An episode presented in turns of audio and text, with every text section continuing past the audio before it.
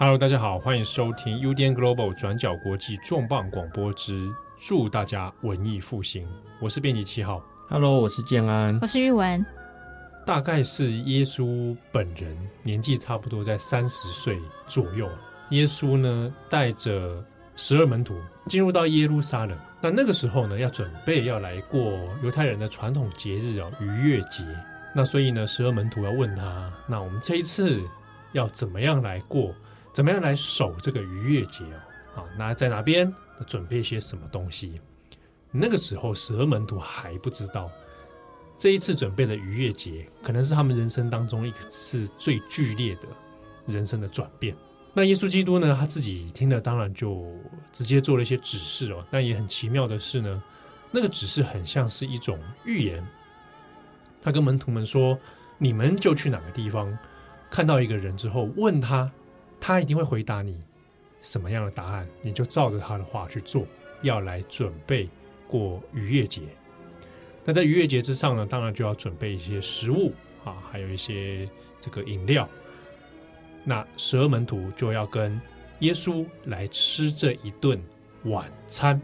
这个晚餐呢，后来就变成圣经上非常有名的所谓最后的晚餐。那在吃这个晚餐之前呢，耶稣他也对着十二门徒说：“你们之中有一个人将会要背叛我。”这句话讲完之后，十二门徒顿时陷入一种紧张、慌乱、各种情绪，或者还有可能是深思。那我们今天这一集祝大家文艺复兴，我们就要从这一句话：“你们之中将有人要来背叛我”来谈很著名的一幅画作《最后的晚餐》。那这是由达文西来画的。达文西的一生当中，被大众所熟知的作品哦，除了蒙娜丽莎之外，可能还有一个大家最常提起的，就是这一幅《最后的晚餐》。好，那我们今天要来谈一下这个题材呢。其实，在历史上面有非常多的人都画过，算是热门的宗教题材。但是达文西画出来的东西，为什么跟大家又不一样，而且又可以看出非常多有趣的背景哦？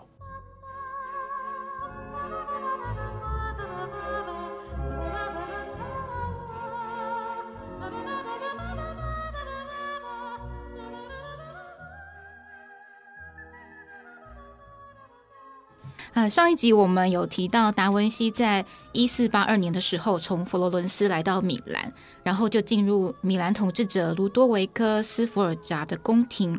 那在一四九二年的时候，这卢多维科打算将位在米兰中心的恩宠圣母教堂和修道院改建，他要把它改建成他们家族的陵墓，用来彰显他们的统治实力和财富。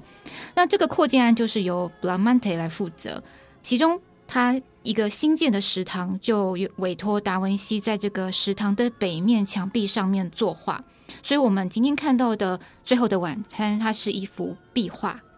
根据瓦萨里的记载，达文西他在创作这幅壁画的时候，就展现他慢条斯理的习性，是他有时候会画了一整天停不下来，可是有时候会一整天什么都不画，有的时候他会。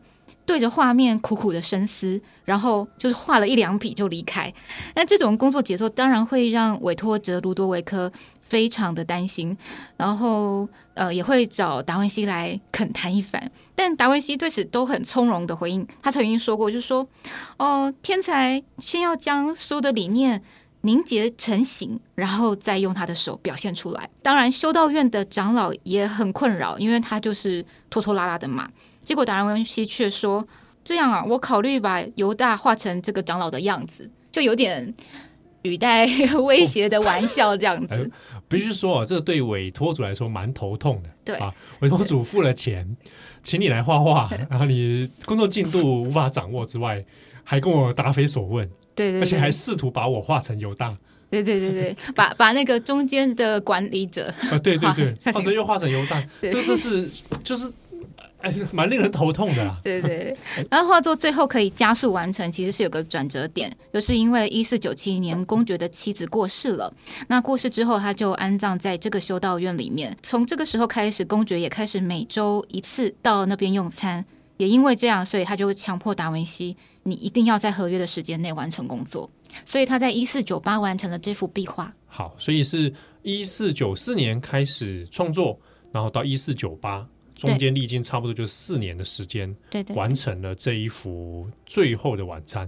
好，所以他这一幅画，我们上一集讲到维特鲁威人嘛，嗯，好，所以是在维特鲁威人之后接了这个案子。那差不多达文西算年龄的话，四十多岁，岁，对对对，哦，四十岁这样子。嗯、那这一幅它是壁画，壁画，它哎，我问一下，它是湿壁画吗？它不是湿壁画，不是湿，它不是湿壁画，这是我们等一下会讨论，因为这是蛮关键的问题。那这个我们后续会再来讲哦，嗯。哎，在这也很好玩的，因为想到壁画的时候，在文艺复兴里面，我可能直觉会先想到是米开朗基罗。对，嗯，想说啊，米开朗基罗做的就是湿壁画，那个难度繁琐都很高。嗯嗯，好、哦，那好像差不多也是画了四五年左右。对，刚刚玉文有提到《最后的晚餐》差不多画四年嘛，我们算整数差不多四年完成。那米米开朗基罗画《创世纪》也是四年。哇！可是但是规模有点差，对，规模差非常，然后辛苦程度应该也不一样。米开朗基罗是要仰着头作画的嘛？对，而且就我所知，好像没有人抱怨过米开朗基罗的进度哦。他会他抱怨他自己，对，我大部分看到是米开朗基罗在抱怨他自己，就是我怎么会弄成这样，然后我好痛苦。但是因为这个跟达文西的这个这个工作习惯可能有关啊，哦，就是他他一向在案子上面似乎时间就是比较。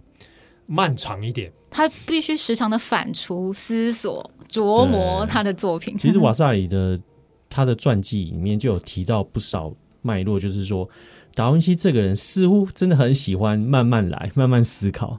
嗯，然后在他没有把握之前或怎么样之类，他都不会真的轻易的去出手。嗯，哎，我想这可能跟他脑海里太多事情 可能是有关的。嗯嗯嗯，一件他可能没有办法同时间只专注一件事情。他同时间在发散很多，去处理很多东西。嗯嗯，对。哎，我呃，这个很很有很有趣，就是像像米开朗基罗在画这个西斯汀教堂的时候，那个创世纪的时候，是有人可以去跑去看，因为他是在公共空间里面作画。嗯，达文西这个在画壁画的时候看得到吗？根据资料显示，它也是一个开放的作画空间，途中有蛮多当代的人留下参观的记录，这样。但是不太确定他那个开放跟我们现在。所想象的开放概念是不是一样的？所以是要分时段大家进来，对，或者是说，是是任何人都来可以看吗？还是你要有特定的身份、特定的资格？他、哦、的开放应该是，我们还是举米开朗基罗。米开朗基罗他其实很排斥他在创作的时候有人跑进去看，嗯、他其实有点暴怒吧？对啊，对啊，他其实好像多少也是米开朗基罗，多少也是为了那种保护自己未完成作品的那个。嗯，创创新度吧，嗯，我觉得应该是相对米开朗基罗，达文西应该是比较开放的。达文西爱交朋友。啊，或者是因为你去看他可能没差，因为今这个礼拜都没画，或者看或者看到他在旁边发呆，对着图图片，或者说哎，我想要去亲眼看他作画过程啊，兴趣就达文西也不在，这种可能性应该蛮高的，也是有可能，嗯，对，但是就是实人记录里面是有人。看过那个过程，嗯嗯，嗯就是最后晚餐在作画的过程，有人是有亲眼看过，嗯嗯嗯，哦，这个是蛮有意思的。嗯，好，那我们这边就来看一下达文西的这一幅《最后的晚餐》。好，那我们听众朋友也可以来看哦，我们已经帮大家准备好这一幅图像，这个图像大家应该都很熟悉了。我们如果去搜寻 Google《最后晚餐》的时候，常常大家权重跳出来第一名应该也是他。对，好，那我们这边已经帮大家准备好达文西的《最后的晚餐》。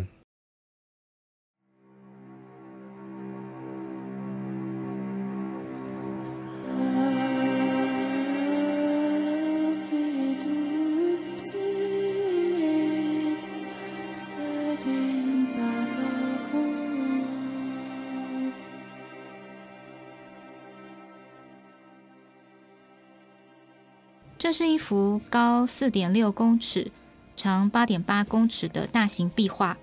耶稣位在画面中央，左右两侧是十二门徒。这些人物一个挨着一个，排在一张铺着白色桌巾的长桌后方。长桌几乎与壁画同宽，横贯在画面最前景的位置，相当醒目。人群与桌子是这幅画的主题内容，但是却只占据画面下半部的范围。画面上半部则单纯以墙壁和屋顶构成一个方形室内空间作为背景，最后方的墙面上开了三个窗，延伸室外的自然远景和天光。我们来稍微细看画中的人物，耶稣坐在所有人物的中间，这也是整幅画纵向中轴线上的位置。耶稣的头与两个手掌可以看作三个顶点，让他的身体呈现正三角形的形状。这个对称而规矩的三角形，与桌经的白色大面积长方形色块，以及画面中窗户、屋顶、墙上挂毯等等元素，同样都具有对称几何的效果。它们共同组成一个非常稳定的画面结构。而这幅画最引人注目的强烈透视感，也是以此为基础构成。稍后我们会再来谈谈细节。在耶稣的左右两侧各有六位门徒。他们对耶稣都没有太多的触碰，以三人为一组，紧紧靠在一起。门徒有的站着，有的坐着，每一位的服饰、发型、姿态、神情、手势都不太一样，各自展现出惊讶、疑惑、猜测、询问等等不同的样态。十二门徒的排列大体上是对称的，同时也呈现出一个相当鲜活动态的瞬间，与平稳静态的背景形成鲜明对比。当然，也与姿态安详、工整的耶稣截然不同。不过，耶稣也有自己独有的神情。他眼神低垂，头部微微倾斜，嘴巴微张，右手手掌朝下，伸向一杯葡萄酒；左手手掌朝上，伸向一块面包。他的目光也是朝向着这块面包。对观众而言，画中所有人物排成一排，重要细节都一览无遗，仿佛是舞台剧的布景设计。桌面上能清楚看到面包、透明酒杯、餐盘和各种食物，甚至桌巾熨烫过的痕迹。这是耶稣说完“你们其中之一将背叛我”这样的宣告后所揭开的一个动态瞬间的画面。他的话就像丢入水池的石头，而两边门徒的反应就像随之泛起的涟漪。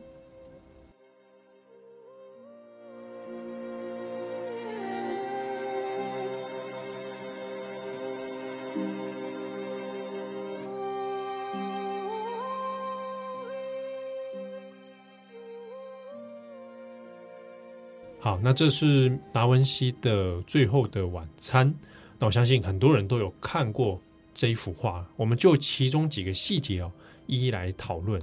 我自己首先是想先问的是，在这一幅《最后的晚餐》当中，其实我视觉上面除了说，呃，耶稣这个正三角形在正中央哦，那这是令令人第一眼就会看见的。其实我也很在意的是。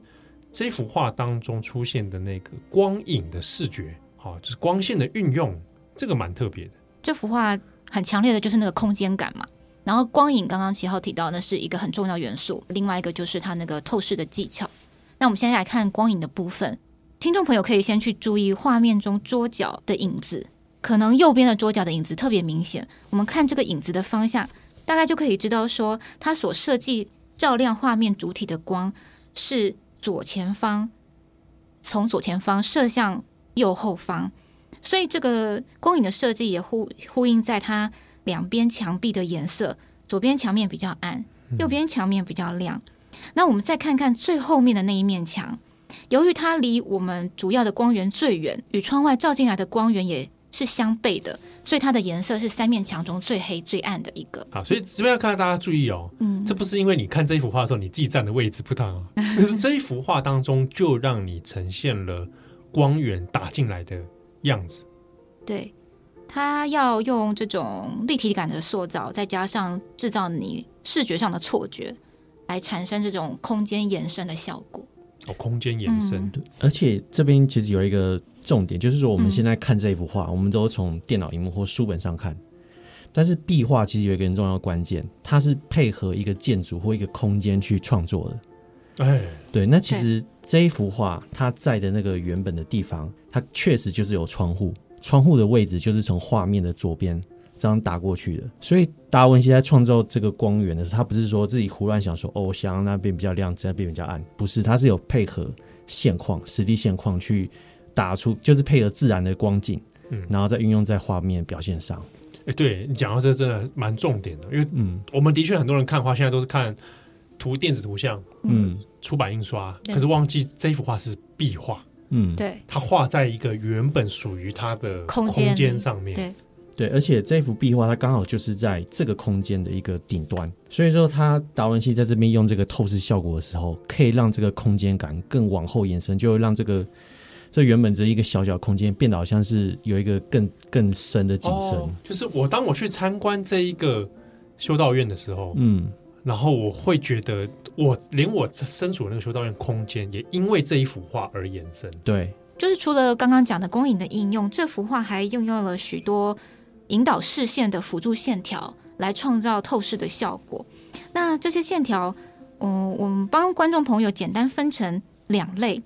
一类是描绘景物深度的线条，例如说两侧墙壁挂毯上面上缘的那些间断的线条，或者是地面上装装饰的一个淡色的线条，或者是屋顶格子状装饰中纵向的线条。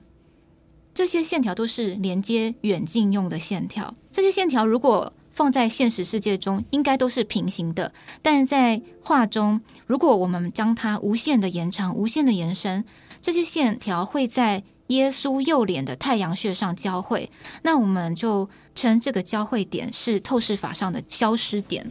另外一类线条呢，是描绘景物宽度和高度的线条，例如说墙面或窗户的高度，或者是桌子和屋顶的宽度。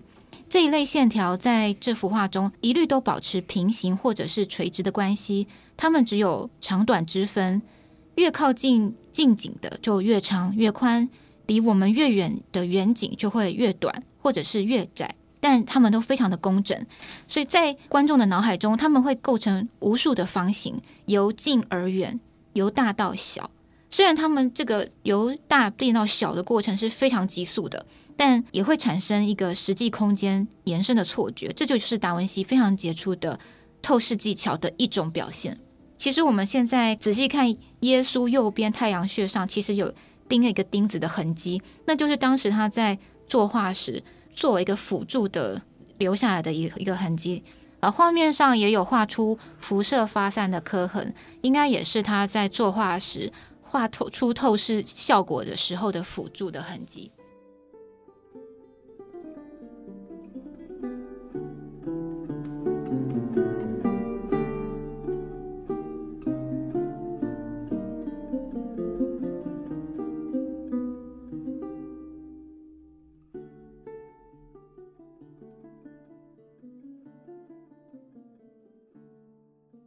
当然，这是达文西在绘画时光影啊、透视啊，有他很卓越的技巧。嗯、但我们前面也有讲，《最后的晚餐》这个题材，它其实并不是达文西独创的，在过去非常多的画家都有画过类似的这个场景啊，或者是可能构图啊、人物啊。嗯，啊，那过去以前的人是怎么画《最后的晚餐》的？对啊，《最后的晚餐》它作为一个宗教画一个非常重要的主题，其实。在中世纪啊，或者文艺复兴早期，就有非常非常多的画家尝试去画这个东西。可是以前以前的画家，他们在画的时候啊，单纯一个长桌，然后呃，耶稣可能就坐在一端，那十二门徒呢，就像开会一样，就很端正的坐在那边。那根据圣经的记载啊，其实耶稣讲出这句话的时候，那些门徒都有非常激烈的反应嘛。嗯、可是。在中世纪或者是文艺复兴早期的话，那些十二门徒的姿态都好像都还是呆坐在那边，没有什么太独特的反应。而且有一个重点是我们刚刚其实有稍微提到达文西的版本，它有非常非常好的那种空间透视的塑造效果。对，可是早期他们当然一方面他们没这个技术啊，另外一方面也是他们其实并不刻意去追求这个东西。所以说，早期的作品就会觉得他们就是好像表框在一个既定的空间，它其实不会让你很明显的感受到这是一个真实发生的场景。那这一方面确实就可以慢慢的去对比出说，达文西他在创造这个时候，他在技巧上的一个非常创新的地方。对，我们可以在档案当中，我们也帮大家稍微准备了这个过去的人，嗯，以前的版本的《最后的晚餐》。我们挑其中几幅哦，大家可以大概简单的扫过去看一下，可以注意到过去的画法里面，大家大堆头就会挤在一个空间里啊，哦，嗯，然后大家其实比较像是符号的聚集。啊，对，好，就大家像一个符号一个标签一样，这样哎贴进去贴进去一块一块哦，嗯，表情的变化程度也很少，空间感就比较没有那么立体呀，啊，啊，这是跟达文西的画法里面有一个蛮巨大的差别。啊，刚刚是中世纪的部分，但实际上到文艺复兴时代早期的佛罗伦斯，就出现几一些达文西绘画里面相关元素的典范的作品出现。意思就是说，达文西他画作一些元素特色，并不是无中生有的。我们举一个例子给大家，在十四世纪中期，有一个画家叫做塔迪奥·加迪，他为佛罗伦斯的圣十字教堂画的《最后晚餐》湿壁画。就成为在达文西之前非常重要的一个图像典范。图片我们也附给大家，可以参考。我们现在先来看一下哦，好，这个是谁的画作？塔迪奥·加迪。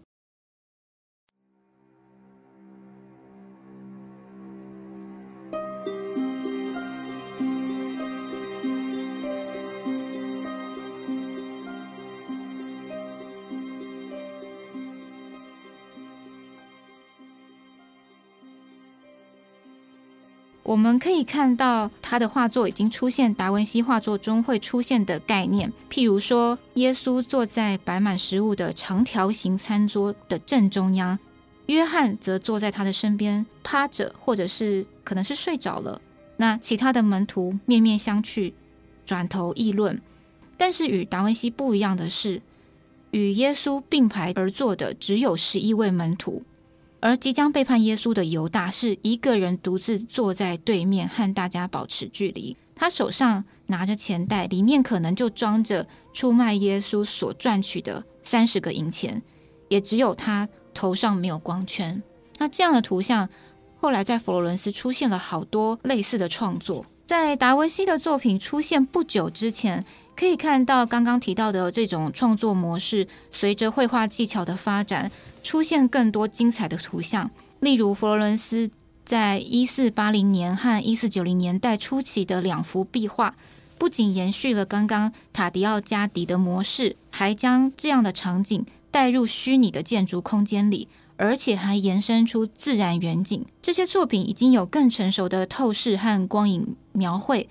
然而，达文西的布局更具有收摄人心的震撼效果。而且与这些作品不同的地方是，达文西他创造了三人一组的人物布局，嗯、以及非常丰富的手势。哦，这边插插一句，这个丰富手势。大家看了会不会觉得好像在看一群意大利人正在吃饭 聊天的时候可能会看到的场景？场景对，你说达文西，哎，你倒是突破了我一个盲点啊！他的确是意大利人在画的 内容，那手势非常多变，这样子，就是用现代的迷音去回头解释啊。对，好，我这个是突然想到了哈。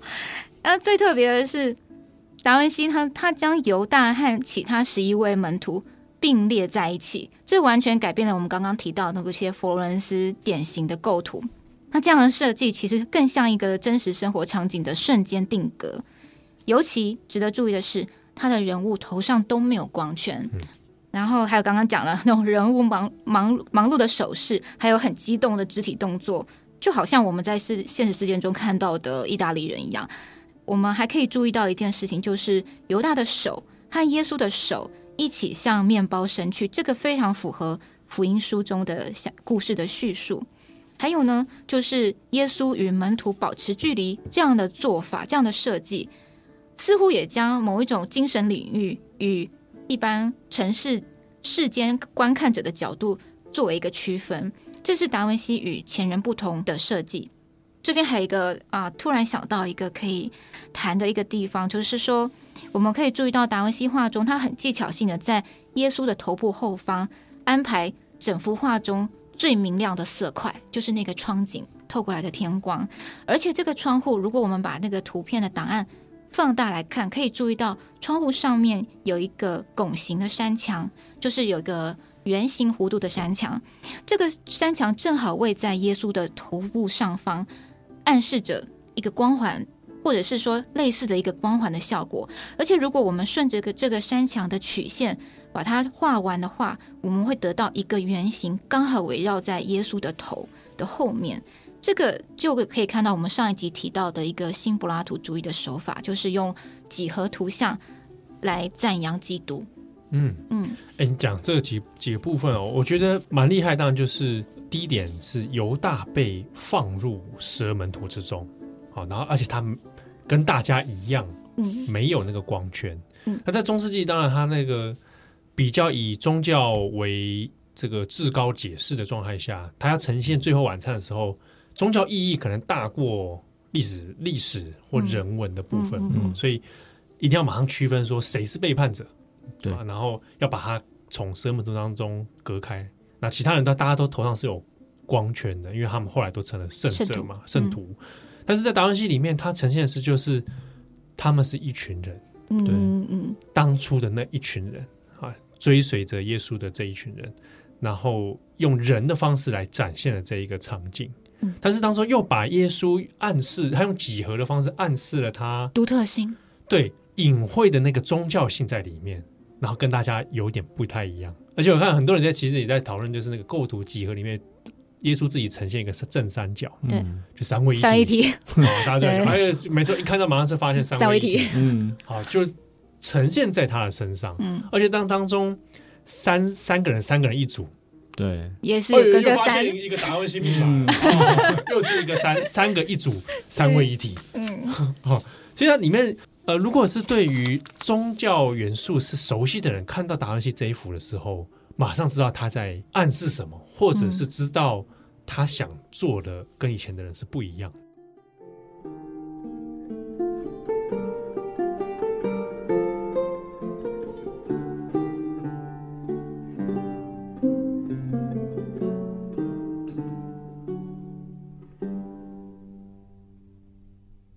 其实从呃刚刚中世纪到文艺复兴、佛罗伦斯早在达文西之前的这些案例，我们可以知道，嗯、其实达文西画中约翰的一些特性，它并不是特例。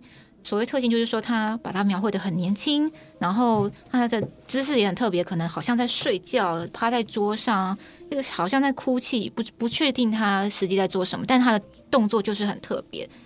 啊、那其实呢？在经文里面有一些相关的叙述，譬如说，在约翰福音里面，在讲到最后晚餐的时候，有一句话这样讲：他说，有一个门徒是耶稣所爱的，侧身挨进耶稣的怀里。这样的叙述，那虽然在经文中并没有直接点明刚刚这句话叙述的耶稣所爱的门徒的实际的身份，但是后人经过旁征博引分析分析的结果，一般都会认为这个就是在讲约翰。另外一个就是说，呃，有一幅来自十六世纪不知道名名字的艺术家，他根据达文西的壁画描摹复制的作品，下面呢，他把每一个人物的名字都标示出来。这个其实也是今日非常依赖的识别这些人物的证据之一。对，因为达文西自己在画作的时候，嗯、他并没有标明说这个是谁，那个是谁。嗯、对对对，对，我们从姿态里面去对照圣经的原点，大家可以推敲出来。哦，谁是哪个角色？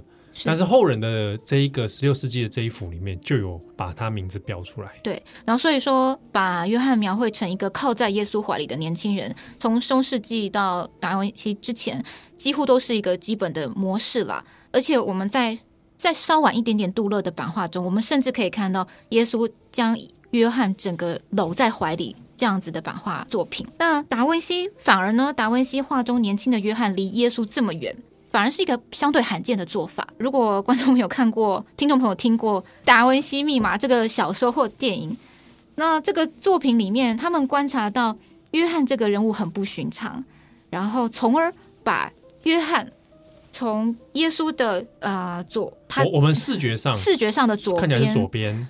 对，那耶稣的右手边了哈。对，挪到耶稣靠在肩膀上，这样子的呃，这样子的观察，某种程度上来说，确实是在告诉观众一个更古老的一个图像传统，没有错。但是电影进一步将这个人物解读成摩大拉的玛利亚，然后还认为他还耶稣生了下一代，而且还代代相传，对，到今日。这个这个这个部分跟大家解释一下，就是有很因为它不是很新的作品了，《达文西密码》大概有一阵子那个炒达文西热的时候，这一部小说跟改编的电影是一个很重要的关键之一。嗯，他去爬书了很多达文西作品当中，就是小说这种创作，就是说认为它当中也隐藏了很多宗教的神秘的暗示在里面。嗯，那。最后的晚餐当中就暗示了，嗯，原本在画这个约翰角色，我们把它乾坤挪移一下，平行的把它移动到耶稣的左手这里，就会发现是一个依偎在耶稣身上的一个女性角色。对，因为因为达文西又把这个角色画的很中性，甚至偏向女性。女性嗯，啊，就觉得，哎呀，他画的会不会是莫大拉的玛利亚？对，嗯，然后因此就推断说，达文西的暗示其实他们有后代。嗯。好，这样子啊，这个当然其实真的是用历史的空白去做了很多创作。对啊，对。但就觉得一般文献很难证明这种事情啦。对啊，对，就是一种想象。对。但是我当年在看到那个画面的时候，我也是很震撼。怎么这么刚好这样？对，哎，哦，原来图可以这样移动，哎，哦，我觉得那个创意其实蛮，真的是蛮厉害，亏他想到。嗯。不过这也可以看得出来，其实达文西在画这个时候，他。当然，一方面有参考圣经，可是一方面他好像也对于人物的肢体语言、姿态，甚至手势，刚刚提到那手势，嗯、添加了很多自己的想法。对，我第一次看这个《最后的晚餐》的时候，我第一眼感觉是好吵，对啊，那个都是有声音、哦、有音效的，对。不对？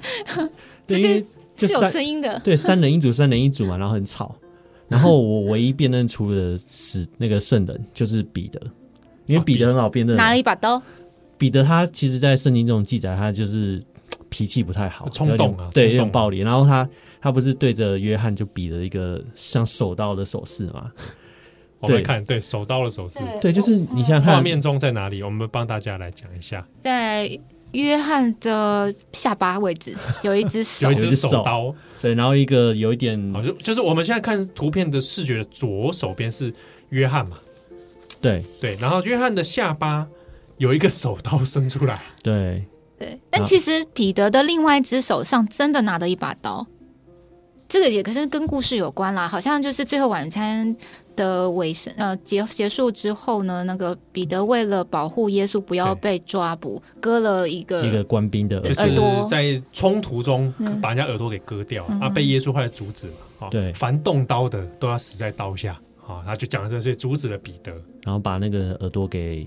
医医治好，接回去了。啊，对他那个声音都没有讲说怎么医好，但是就是看起来是瞬间就医好了。对，基本上就是展现了一次神迹吧。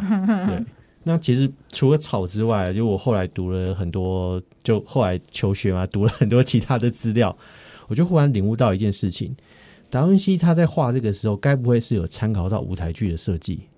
其实那个时候很多艺术家都曾经参与过舞台设计，他自己也是。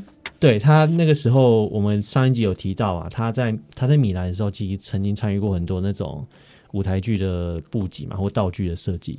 所以他就算没有直接设计过，他应该也看到过很多实例。那那个时候，很多艺术家他们也都有参与过这种舞台剧的设计。那舞台剧的设计有一个很重要关键，你要创造一个让观众认为它是一个真实存在的布景，所以你对上面的细节啊，或者是。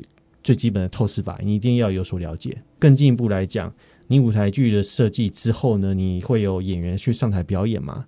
那演员的那些肢体动作啊什么的，也是对于一个戏剧效果很重要表现。或许达文西花了那么多时间去思索我要怎么表现《最后晚餐》的时候，他其实就是利用了圣经没有提到的空白。其实圣经的条文只有大概提到说，使徒们很震惊，然后一个个去问，可是并没有说彼得伸出了手刀。或者是谁谁谁谁谁谁比了什么手势？其实听众朋友，你们去仔细看了，每一个圣徒，每一个圣人，他们的手势都不太一样哦。嗯，而且其实就延续了达文西他早期的画作，应该说他一辈子的画作，他的一个很重要的关键，他是他很喜欢去呃揣摩人的手。手部。十根手指可以有什么样的不同的姿态。嗯，而且手掌手背的表现方法，对，在他画作常常有各种出现，然后每一只指头的角度。对，然后他就是用去人的手去表现情绪、剧情，嗯、然后我觉得最后的晚餐就是达文西对人人类手指十呃几十年来研究的大成。这么愧是这么愧是意大利人，意大利人的骄傲。Body language，对哦，对，因为确实，因为他我们看他其他的画作里面很多啊，是这个跟手有关。我们讲的话，如果我们后面有计划讲到蒙娜丽莎的话，蒙娜丽莎的手也是常常被研研究的。嗯，对，那确实也在这一幅《最后晚餐》当中，手是很明显的。其实我们再回头去看他这种视觉角度，他刻意把所有人都排在桌子后面。我觉得他其实也是想要让，他是想要去尝试一个要怎么样让人去看到所有人的动作表情的一种群像，对，人体群像，而且是舞台剧感的人人体群像。因为一般来说，我们不会这样。我们假设十三个人一起吃饭的时候，我们会坐成同一侧啊，好挤啊，两侧，然后面对面，这样才方便交谈嘛。对，除非除非这种状态下吃饭，是你前面有别人啊，对，比如说婚礼。有一些在欧欧美的那种婚礼，是我前面这样做嘛，排排坐，但是我的前面是观众。对，不过就算这样也是太挤了啦，说真的。对对，十三个人是真的很挤啊！我要跟后面长尾端的人讲话，要要。对，对，所以他这个舞台感很强，而且有强烈的一种画面暗示。嗯，对，而且他很厉害，就是说我们刚刚说他有透视法、空间感，可是他还是用了很多。小小的技巧让你产生一些错觉，譬如说，照理说，在这个高度，我们不应该看到他桌面上任何东西。他桌子其实是前倾的，哦、我们才会看得见。欸啊、在物理上面，对对对，就是我如果物理上真的摆一张桌子这样，然后又放在墙面，比观众还那么高，对，你是不可能看见他桌子上摆什么的。对，对对对。但他在视觉绘画的时候，故意让那个桌子前倾了一点。嗯，嗯好，然后看见桌上这一些符号啊，嗯，好，面包啊，嗯。好，然后这个酒杯啊，酒杯啊，那这是他的身体与他的血，哎，对，哎，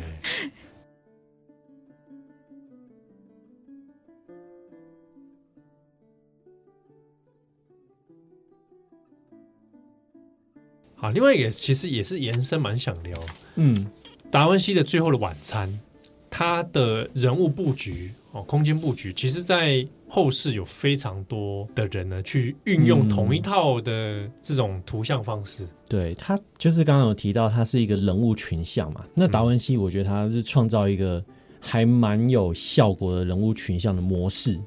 其实，在达文西不久之后，那个拉斐尔，嗯，那个他有创作过雅典学院嘛？哎，对对，或者是其他作品，那其实就是一个，我觉得啦，即便他。我们当然没有证据去证明他真的跑到那个地方去看过《最后的晚餐》，但是至少雅典学院他那种布局的概念，其实就跟《最后晚餐》很像。他就知道说要如何去安排人物像，然后让也是一个戏剧感的呈现。而且雅典学院它更厉害的是，他的人物远多过十三个人。对对，但是画面又很协调。那在或许就是因为达文西他的这种这种安排方式，它是一个非常棒的。构图嘛，所以说我们现代的很多创作也一直不断的使用这个《最后的晚餐》，那我们一看就知道啊，这个又是模仿达文西。但是你又会觉得说，哇，这个模仿创造出来二创的效果还是很棒。嗯，像是最近有一个我个人还蛮喜欢的那个漫画《黄金神威》，Golden Kamuy，他就曾经在一其中一幕当中就是。大家一起吃，诶、欸，是吃咖喱饭吗？还是吃饭？我还是吃那个什么踏踏锅啊？哦，有点忘，反正在吃饭的场景啊。对，然后就是也是表现出这这就是中间的主角，然后旁边十二个人物。然后听说听说那个画家在画的时候，也是有刻意的去在里面暗示说未来这些人物的剧情的走向。对对对，他那个也是因为他。我第一次我那个动画版不知道演到了没有，因为我是有看漫画版，他、嗯、漫画版就是你一看就知道他在模仿《最后的晚餐》，对，因为他刻意连姿态都是一样，嗯，对。那当中里面就会发现犹大的那个位置啊，基本上就是暗示了剧情当中有可能有的、嗯、有有些人跟犹大是类似的，对，哦，就是用这个构图来告诉你群像剧里面。大家之后角色的，的互动关系，对。对啊，那、啊、这个方式其实还蛮常都戏剧啊也会出现。现在很多电影其实还是不断在使用这个元素啊，嗯，像是有一些那种浴血任务。啊，你说那一群那个海报，对，那当然其实他们有时候在模仿这个构图的时候，其实也不见就是跳脱那个宗教或者是那种暗示人物关系，但是我觉得其实如果说要呈现那种人物群像的话，这还是。我觉得至少在未来几十年，你想象不到第二个会比达文西更好的构图模式。对，呃，还有一个以前有一个 Watchman 守护者啊，嗯、以前的超级英雄的一个电影。对、嗯，那它里面有一幅有个场景啊，嗯、一群超级英雄在开会，哎、嗯，讲的是应该是庆生的一个，呃，庆祝的一个 party 上面，一看。你只要看过《最后晚餐》，一看就知道他又在用当代人物来模仿《最后的晚餐》嗯，那而且也用这个方式去做了一些暗喻。对对，这是一个在现代一个蛮常见的方式啊。嗯，或许就是因为这样，他就是就会变成继维特鲁瑞恩之后，达文西另外一个又是最常被致敬的一个作品。但确实是哎，因为其实他一完成，这就他的作品就很轰动，嗯、然后从米兰在地就有艺术家。模呃临摹复制，然后版画有大量的出出版，然后就流到世界各地这样子。所以达文西当时这个流行，他引领流行的一个创作。对对对。但虽然说他画没多，他画完没多久，这个画就开始崩坏。这个我们等下谈嘛，就是他技术上的问题。哦，你说就一四九八年画完之后，不到二十年的时间，这个画就开始。裂解、嗯、对裂裂可以这样讲裂解啊，裂解那那怎么办呢？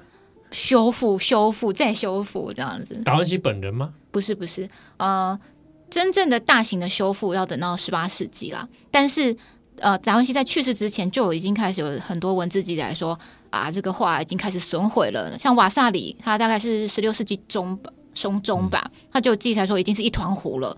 然后再过了不久，就是有人写说已经分辨不出来谁是谁了，这样子。这样的脆弱的原因，主要是它不是传统的湿壁画的画法，它是将油性的淡彩颜料画在以干石膏作为底层的墙面上，这样颜料不会被石膏吸收，叠加在上面，所以它会比传统的壁画更脆弱，更容易剥离下来。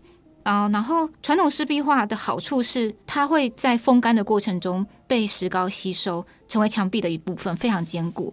那达文西的做法就会变成，它只是一层薄膜，所以只要遇到湿度、温度变化或者空气中有任何的介质干扰，都会被破坏。这样子。但相对起来，就是比湿壁画的作画速度跟技巧上面，就是比较从容，对，比较快速。嗯对，好，但是湿壁画因为它有中间那个会风干的过程，对，所以要抢时间，对，要抓好那个 timing，然后要随时注意材质，非常之麻烦。而且根据这个《最后晚餐》博物馆的说法，达文西他为了要塑造一个一个像是木板油画特有的光泽效果，他要涂上一个涂料，这个这个油料，嗯、呃，跟湿壁画的呃媒材是不能兼容的。所以才会有这样子的做法，这其实算是达文西创新的一个实验啦，只是说这实验失败了这样子。哦，然后是后续要修复上有有需要点需要点时间跟技术。对，那当然这个修复还有其他原因啊，就除了达文西当初呃这个实验的画法之后，这几百年间还有非常多次的人为造成的这个危机，譬如说法国大革命期间，这个空间变成监狱。然后呢，这个时期据说耶稣的眼睛还被刮下来，谁这么没水准？然后接下来拿破仑军队他也占领了这个空间，他们把这个空间变成马厩，然后这些使徒，拿破仑也太没呃，拿破仑本身很珍惜这个画，哦，然后只是可能无法约束他下面的部队这样子，哦，然后据说这些这些军队。还把使徒的头当标靶扔砖头，这样子。哎、欸，这是法国人。接下来，接下来还有啊，接下来这个就不是恶意破坏啊，是一战期间红十字会拿这个空间当做医院。医院。那二战时间就是最惨的一次，这里被轰炸。然后呢？呃，大家注意啊，这因为这个二战期间，这是这个是墨索里尼的意大利嘛，哦，所以轰炸的是盟盟盟军啊。那这个呢，真的不知道该不该说是不幸中的大幸，就是这栋建筑的东墙还有屋顶都被炸毁了。那最后晚餐它是在北墙上嘛，那是有有用一些沙袋啊，还有一些辅助的东西支撑幸存下来，但是真的是奇迹啦，毕竟旁边的墙都被炸掉。哇，对，这这真的是奇迹，我的，达文西的力量，对对，然后就是说它没有被炸掉，就是蒙上的这样灰这样子，嗯。嗯所以说，其实这样几百年来这个过程，它确实是需要修复。那确实，从十八世纪上半到今天，我们历史上经历了至少七次大型的修复的记录。不过这些修复都蛮具有争议性的，有一些修复甚至会被人家被被人视为是灾难。那就就是反而毁了毁了原作这种。对，但当然，其实你要看是从什么观点来讨论这件事情。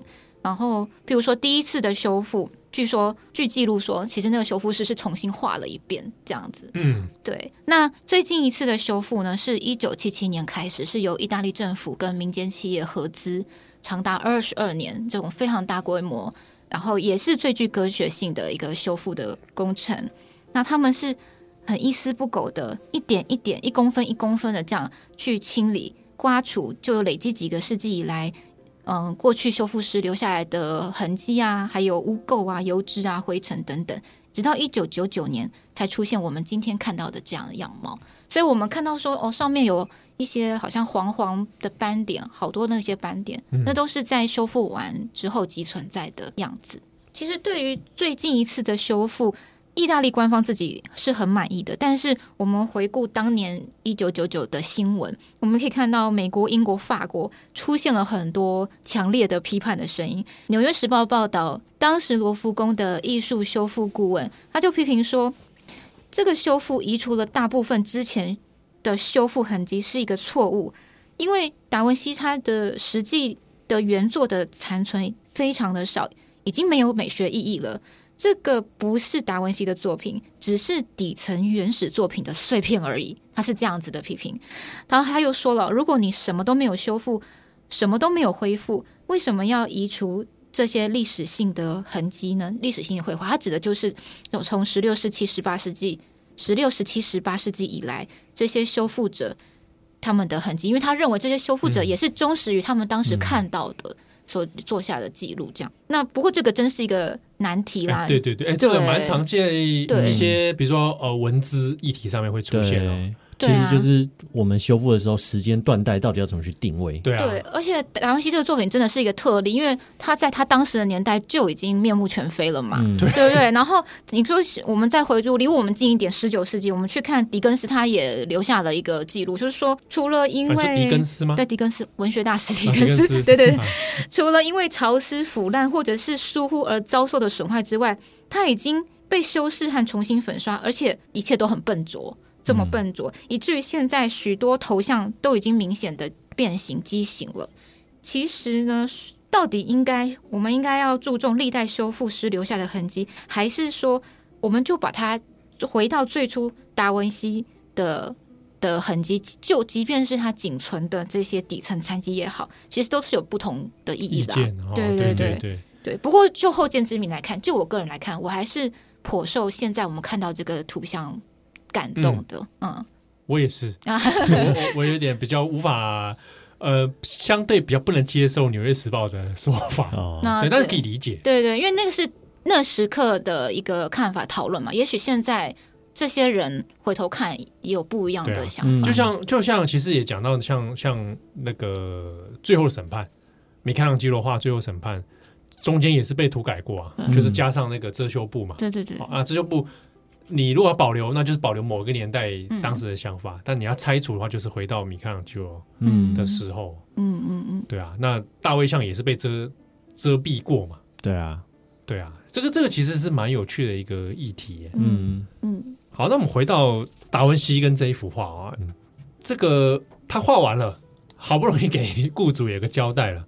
那达文西后来去干嘛了？啊，其实这个雇主他也没享受多久啊，一四九八年完成嘛。然后，一四九九年，对于至少对意大利人而言，是一件一个蛮惊天动地的一年，因为当时法国国王带着大军入侵意大利。那就是我们上一集有提到啊，就是在十五世纪中叶的时候，欧洲各地一些君主国家开始集权化，其中最成功的就是法国。然后法国就带着当时对意大意大利人来讲非常惊人的军队入侵，那其中首当其冲的就是米兰。那米兰公国呃呃公爵他因为没有办法抵抗就逃跑了。那达文西他其实短暂有曾经停留在法国占领下的米兰，但是他后来可能也发现到说也没什么工作机会了，嗯，对，所以他就跑跑走了。所以哦，所以就是在米兰被占领之后，对，过没多久又离又离开了米兰。对，他在这个期间呢，他就曾经跑到威尼斯啊，跑到佛罗伦斯啊，跑到罗马，反正跑到那个意大利各地去寻找新的工作机会。那这个就是开启了后来他创作《蒙娜丽莎》的一个契机。哎，差不多，因为《蒙娜丽莎》是在一五零三年左右对开始在创作，那就是在他离开米兰之后爆出移动嘛。对对对。而且是在在到到处移动，比如说威尼斯、罗马、佛伦斯期间，也开始跟我们后来知道的一些人有一些互动了。对，包含当时很年轻的米开朗基罗。啊、对他审查大卫像的时候，就是差不多在那个时期。哎，对，在哎，对，也差不多哎。对啊，对啊。审查大卫像，就他从米兰逃跑，然后各地找工作，最后他曾经也短暂落脚在佛罗伦斯。对，就在那个时期。那个时期，然后。有个 case 去找他来审查一下，这个大卫像到底要摆在哪里？对对对，然后遮羞布的讨论就是在那个时候出现，然后就开始看到这个米开朗基罗这年轻人，觉得，所以就是这两个大 这两个大师，就是从这个时间点开始激烈碰撞，激烈碰撞，对，然后互看有点不太顺眼，对对。然后我们后世就是不是曾经有过一个很有名的故事，就是他们曾经被安排在市政厅画那个啊，彼此竞争。竞争那个同一个主题的图像，对，也是差不多在那个时期的事情。哎、欸，现在大家就串起来了哦，嗯、就是那是在画完《最后晚餐》的事情哦。对对对，因为当然很多人，我发现有些人会把《最后晚餐》以为是最后的作品，哦、或者是蒙娜丽莎最后的作品，嗯，这样子啊，以为是他很晚期的时候发生，因为印印象中都觉得达文西是个老人。哦，但当然我们在时间上串一下，就发现那个那个时空是其实蛮奇妙的。嗯嗯嗯。那我们第一集讲维特鲁威嘛，然后第二集讲《最后的晚餐》，第三集讲《蒙娜丽莎》。其实我们是有一点刻意的这样的安排，一来就是这三件作品的时序性是这样排列没错；二来呢，就是我们虽然在第零集的时候也介绍一些文艺复兴的这个时代的精神，但是都只是大略的介绍。那我们想透过前面这三集做一些连结，比如说第在维特鲁威的时候，我们去跟古典时代的连接，古典时代的文献跟文化，还有古典时代的精神做连接。那最后的晚餐，我们比较强调它跟中世纪或者是基督宗教的连接。那下一集，我们就从这个肖像画来强调文艺复兴当代的一些时代背景跟艺术的潮流。哎，刚好这三幅跟三个时间点做对话嘛。嗯，好，维特鲁威人是与古典做对话。对，好，然后今天讲的最后的晚餐。与中世纪对话，但接下来我们要下一集要谈的蒙娜丽莎是跟他的当代来对话，对当代，然后包括这个文艺复兴当代以及达文西跟当代人之间的关系。哎，这个有趣了哦，因为我们谈到这部分的时候，就要来聊聊达文西后来中后期他的人生发生了些什么事情，也也是蛮戏剧化的发展。对，好，那他在绘制蒙娜丽莎的这个过程当中，其实也有很多故事可以聊。嗯，那我们在下一集的祝大家文艺复兴里面，当然除了蒙娜丽莎，这是大家，这是几乎所有谈达文西的不可回避的一一件事情之外，我们可能也会接着来谈一下肖像画。对对对，就是单独画一个肖像。那达文西过去也其实也画了一些类似的东西。那这些东西他们共通点可能会是什么？那以及肖像画这件事情又是怎么一回事？嗯，好，但是我们跟大家来简单预告一下哦，下一集的祝大家文艺复兴，我们谈的是达文西的晚年，以及蒙娜丽莎的微笑，还有肖像画。那 感谢大家的收听哦，呃，我是编辑七号，我是玉文，我是建安，我们祝大家文艺复兴，复 兴我们下次见喽，拜拜。拜拜。